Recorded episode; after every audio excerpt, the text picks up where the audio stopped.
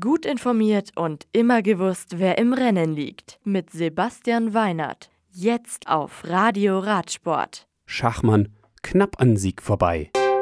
Fuglsang bleibt vorne. Reim gewinnt in der Türkei. Alt oder Vorjahr. Mit seinem Sieg der zweiten Etappe der Volta au Algarve in Bicicletta übernimmt Remco Evenepoel die Gesamtwertung der Rundfahrt.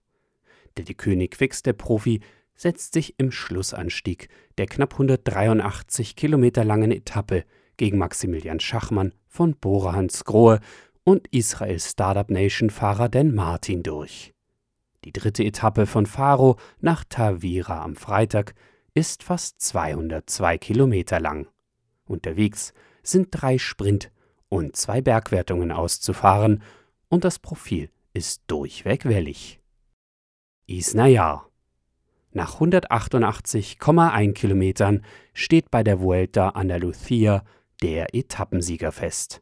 Und der heißt Gonzalo Serrano von Cajarual Seguros RGA. Der Spanier setzt sich in der Heimat gegen seinen Landsmann Juan José Labato von der Fundación Orbea und Bahrain-McLaren-Profi Dylan Töns durch. In der Gesamtwertung bleibt Jakob Fuhlsang mit sechs Sekunden vorne. Etappe Nummer 3 am Freitag startet in Jaén und führt nach Ubeda. Sie ist bergig und insgesamt fast 177 Kilometer lang.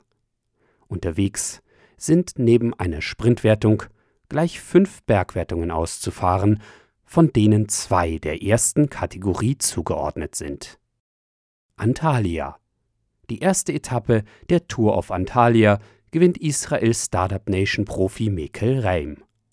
Er setzt sich nach drei Stunden und 22 Minuten gegen Marco Kamp von Adria Mobil und Sport Flanderen Balois Fahrer Kenneth van Roy durch. Reim übernimmt mit seinem Sieg auch das Trikot des Gesamtführenden. Die Etappe am Freitag führt von Kemer über 165 Kilometer nach Antalya. Auf diesem zweiten Teilstück entlang des östlichen Mittelmeers sind mehrere Berge, eine Bergwertung und zwei Sprintwertungen auszufahren. Die Rundfahrt in der Türkei umfasst insgesamt vier Etappen mit einer Gesamtlänge von rund 553 Kilometern und geht noch bis zum Sonntag. Das Radio für Radsportfans.